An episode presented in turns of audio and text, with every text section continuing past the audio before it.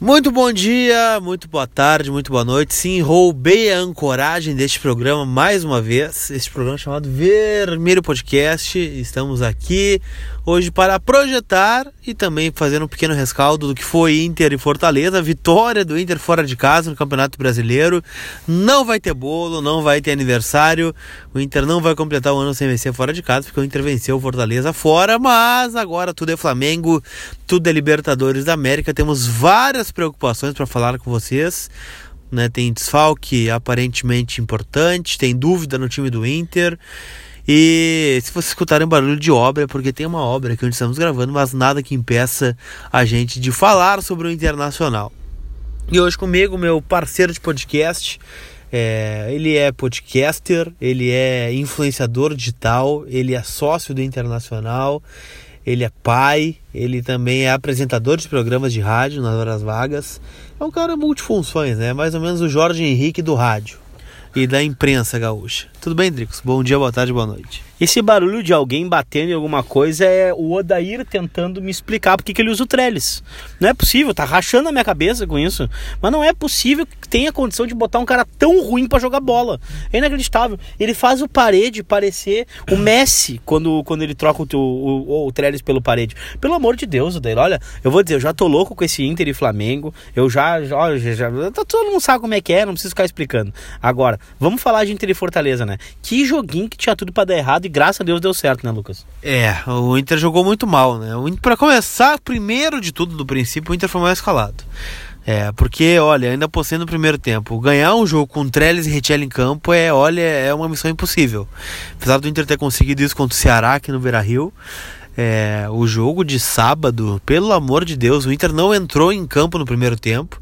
Se não é o Danilo Fernandes, o Inter tinha tomado 2 a 0 tomou um rodeão do Fortaleza. O Natanael tá procurando até agora o atacante do, do Fortaleza. Né, o Trellis, pelo amor de Deus, cara, o Trellis ele não marca, ele não pressiona o zagueiro, ele não prende a bola, ele não prende marcação, ele não domina, ele não faz um pivô, não chuta gol tá sempre impedido. Quando tá impedido, não consegue fazer gol nem impedido. É, tem uma bola cara a cara que ele tava na frente do goleiro impedido e não fez o gol. É, e aí, cara, é um cara que a gente não entende por que, a gente recebe tantas oportunidades assim, né? É um cara que a gente já viu, já tem uma amostra grande.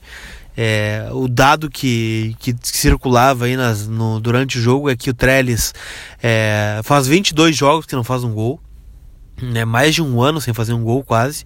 É, desde o São Paulo, o último gol dele foi com a camisa do São Paulo contra o Fluminense no Brasileirão do ano passado. E é um cara que não justifica mais oportunidades, né? Já demos chance demais pro Trellis. E ali a gente já sabe que não vai sair nada. O Richelli também fez uma partida horrorosa.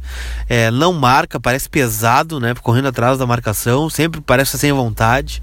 Errando passe demais, né? E, e a diferença do Richelli do Trellis é que o Richelli ele já mostrou ser bom jogador em algum lugar na vida. Né? No esporte ele foi bem.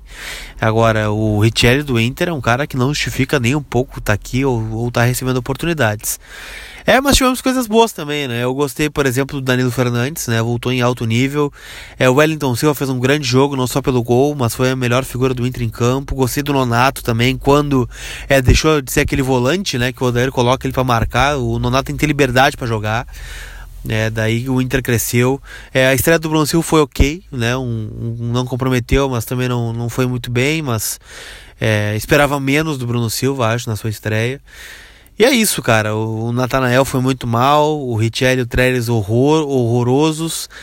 Horrorosos, perdão. E acho que ficou um rescaldo positivo, né? Da vitória fora de casa. Tira um peso, coloca o Inter próximo do G4 de novo ali, três pontinhos. E enquanto isso, o Inter se dedica ao, à Copa Libertadores, que é o que importa na quarta-feira. Mas o que que tu viu do jogo de sábado, meu cara? O que que dá para tirar de positivo, de negativo? O que que, na tua opinião, cercou este jogo, no qual você comentou pela Rádio Inferno? Primeiro que é crime ambiental matar abelhas, né? Então já saí, já sai daí. Teve meia hora da, nas abelhas, depois é, é, quem já foi escoteiro sabe que a abelha a gente espanta com fogo, né? Sim. Com fumaça né? A gente não espanta com água. Nem mas enfim, extintor de incêndio. nem extintor de incêndio, nem com aquela meleca que tinha uma, um plástico lá, o cara botou.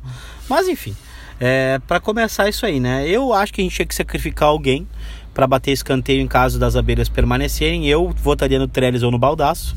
Um dos dois tinha que ir lá bater o escanteio, né? Mas enfim, acho que pelo Inter tá valendo. E, cara, eu nem vou falar do Richelli porque eu já é batendo molhado e no Trellis também, né? O Bruno Silva, ok. Para mim, assim, foi nota 6 pro time reserva. É aquilo ali.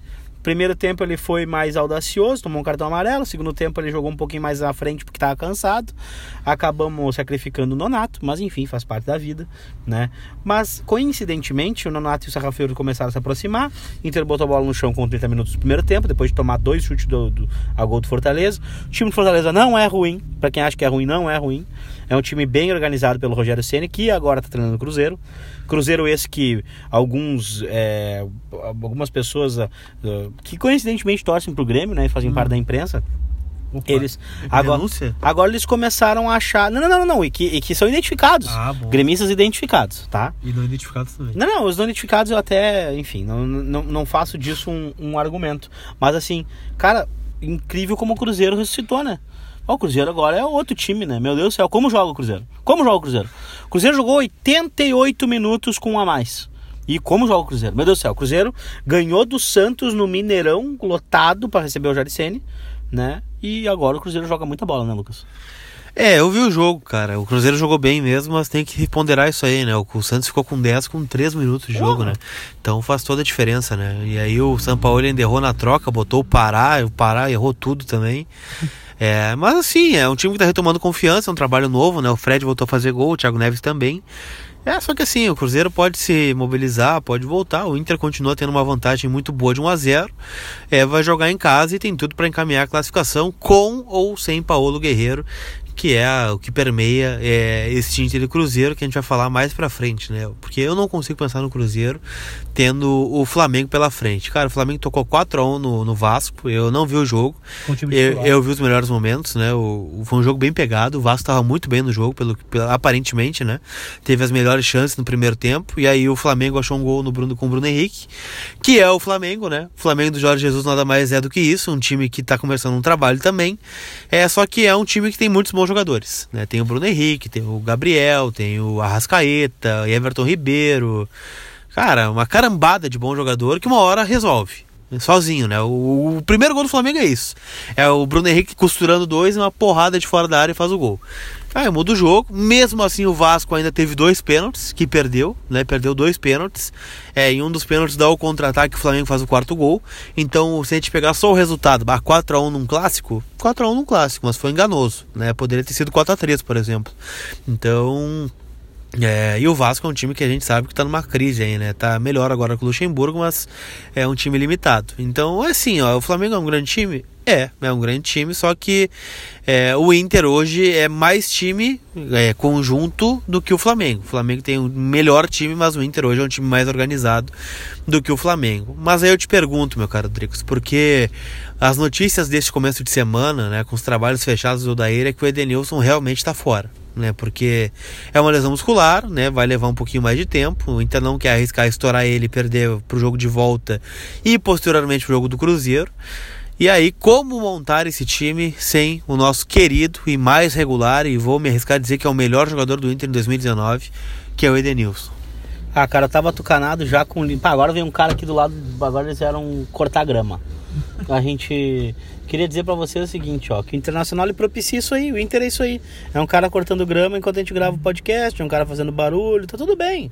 Tudo bem, é o Odeiro escalando, escalando trellis. Aí o Edenilson. Me irritando, né? Já passou, já correu, cara. Já me enlouqueci já. Mas a questão é a seguinte, ó.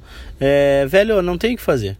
Eu, ele vai ter que fazer uma opção, a opção dele vai fazer o Nonato jogar de volantão, não vejo outra coisa acontecendo. Se ele colocar o Bruno Silva no time titular, titular é, Cara, é imponderável isso. Eu não, não ah, vejo não, o Dani fazendo acho, isso. Não acho eu não acho, eu não vejo o Dani fazendo isso, cara. Ele é muito pragmático para fazer esse tipo de coisa, entendeu? Ele até pode botar um Bruno Silva no segundo tempo, uma coisa assim para segurar um resultado. Agora, sair atacando com o Bruno Silva, eu acho muito improvável, muito improvável mesmo. Mas enfim, acho que ele vai acabar montando esse meio-campo aí, se as notícias se confirmarem, né?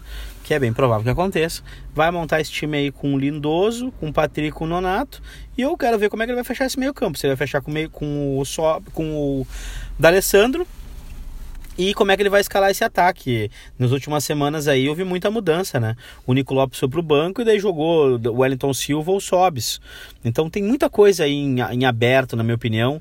E eu, eu acho que o, o Odair, ele vai ter que se preocupar muito com a bola no pé no setor de ataque.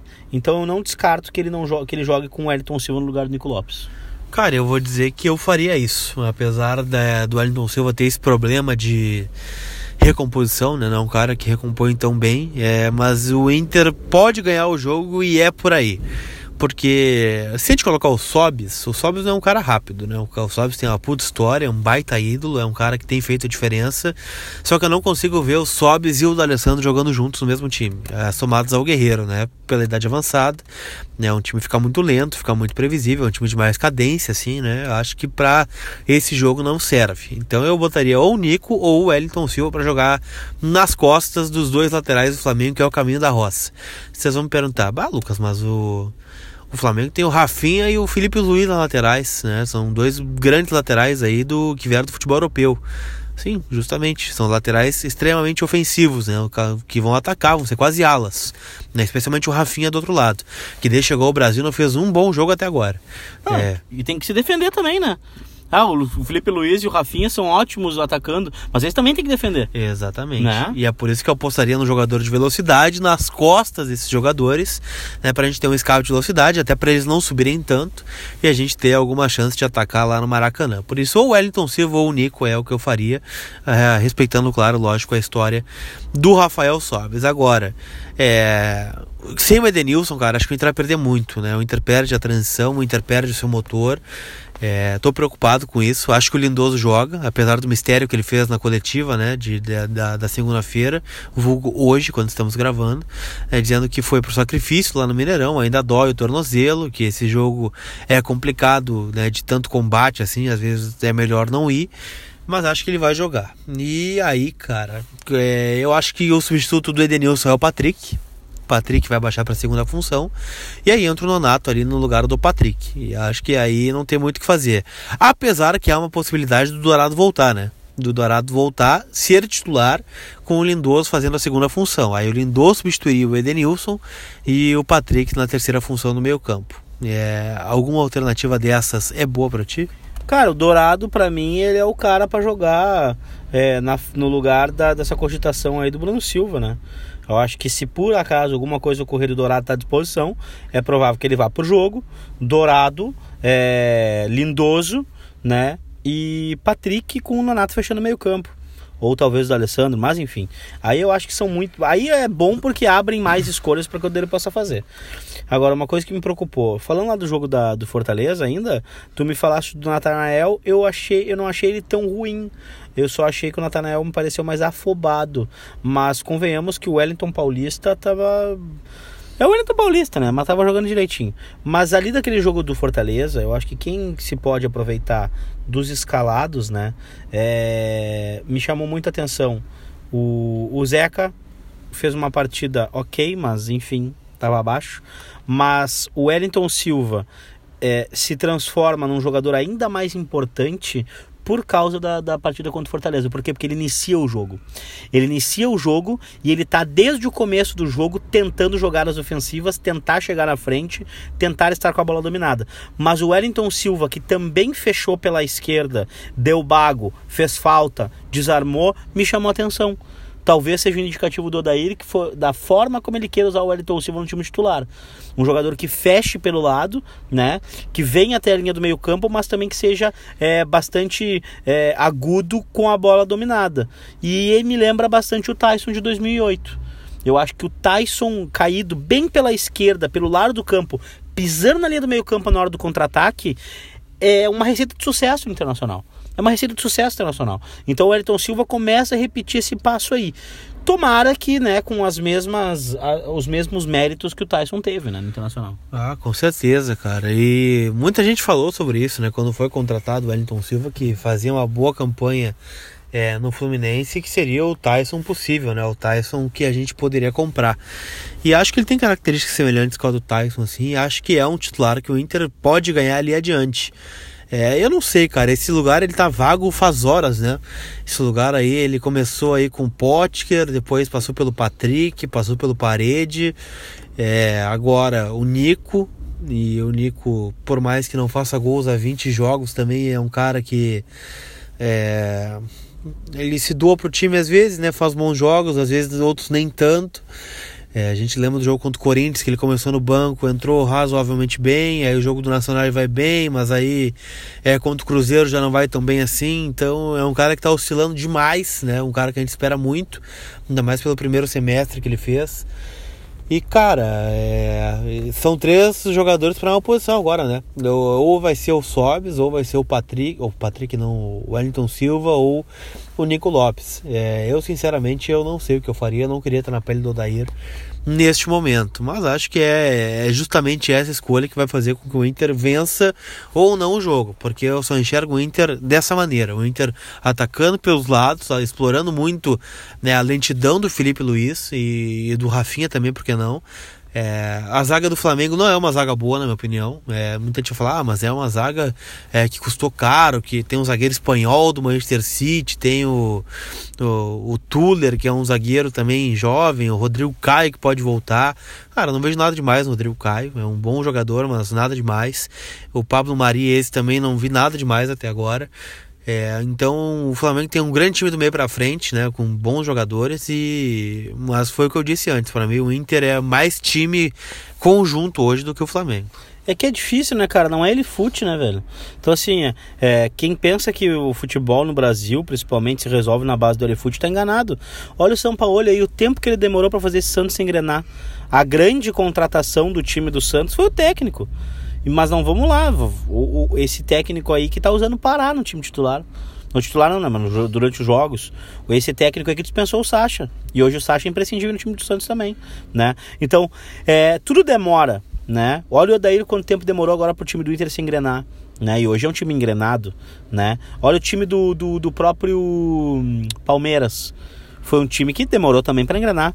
Querendo ou não, é um time que é, é, é, dizem que é um time retranqueiro, que é um time que, que. Cara, mas é um time que tem. tem tem um, uma dinâmica de jogo. O time do Flamengo uma hora vai jogar. Eu espero que não jogue ainda contra o Inter. Que esse acúmulo de jogadores aí, seja esse elefute aí, esse, esse futebol manager aí que eles estão jogando, que fique mais um tempo antes de começar com o Internacional.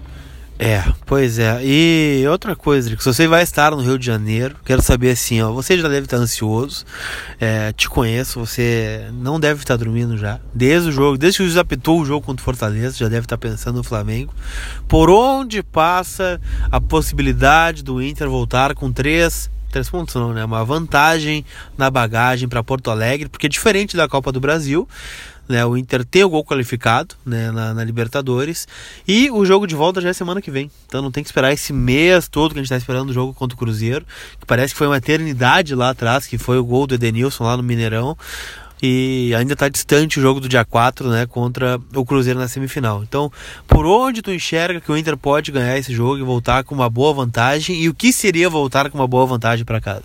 Os dois corredores do time internacional são interessantes, né? A gente tem um da Alessandro pisando na linha pelo lado direito, que vai dar um pouco de preocupação sim, porque não Felipe Luiz vai dar preocupação, querendo ou não. Não tá jogando contra qualquer um, tá jogando contra o D'Alessandro, né? Pelo lado direito, se o Wellington Silva jogar ou se o Nico Lopes jogar, são dois jogadores rápidos, né? Jogadores que conseguem é, com a bola espetar, assim como o Patrick, que eu não sei qual a posição do campo ele vai jogar, se vai jogar como um apoiador pela direita ou pela esquerda, mas se for pela esquerda é onde ele tem jogado mais, né? E, cara, a gente tem o diferencial, né? Que é o melhor centroavante em atividade é, na América Latina, que é o Paulo Guerreiro. Marcou em todas as competições e sendo decisivo em todas elas. Então, como a gente vai ter o Guerreiro nessa partida, é importantíssimo é, que isso se faça valer para preocupar os zagueiros deles. Eu, sinceramente, acho que o Gabigol é um bom jogador, mas a nossa dupla de zaga é muito boa ela é uma dupla de zaga coesa, concisa e que sabe o que quer. É uma dupla de zaga afinada. Não vejo isso na zaga do Palmeiras. Acho que é uma zaga que vaza. Flamengo. É, do Flamengo. É uma zaga que vaza, né? E é uma zaga que é, tem mais dúvidas do que a zaga do Inter, né? A zaga do Flamengo é composta por três possíveis titulares. Que estão sempre circulando, né? Então, é, já a zaga do Inter não, tem dois titulares certos, né? Então, cara, eu acho assim, ó, que passa por aí. Paulo Guerreiro e os dois corredores, um deles com o Andres D'Alessandro, que eu confio muito no gringo. É, só eu imagino, é, muita gente. Cara, eu vou encarar um Maracanã lotado na quarta-feira, velho. 65, 70 mil pessoas lá dentro. Faltam 1.500 ingressos para bater o recorde, para não ter mais ingressos pra torcida do Flamengo lá. E eu vou te dizer uma coisa, velho. É, o D'Alessandro gosta disso. Ele gosta dessa loucura. Eu vou te dizer, quanto mais lotado o estádio, melhor para mim. Quanto maior a pressão, melhor. Não é. só pro D'Alessandro, né? Mas o Inter tem jogadores assim, né? É, mas digo, pelo, pelo, pelo, pelo estilo dele, sabe? Sim. Aquele estilo provoca.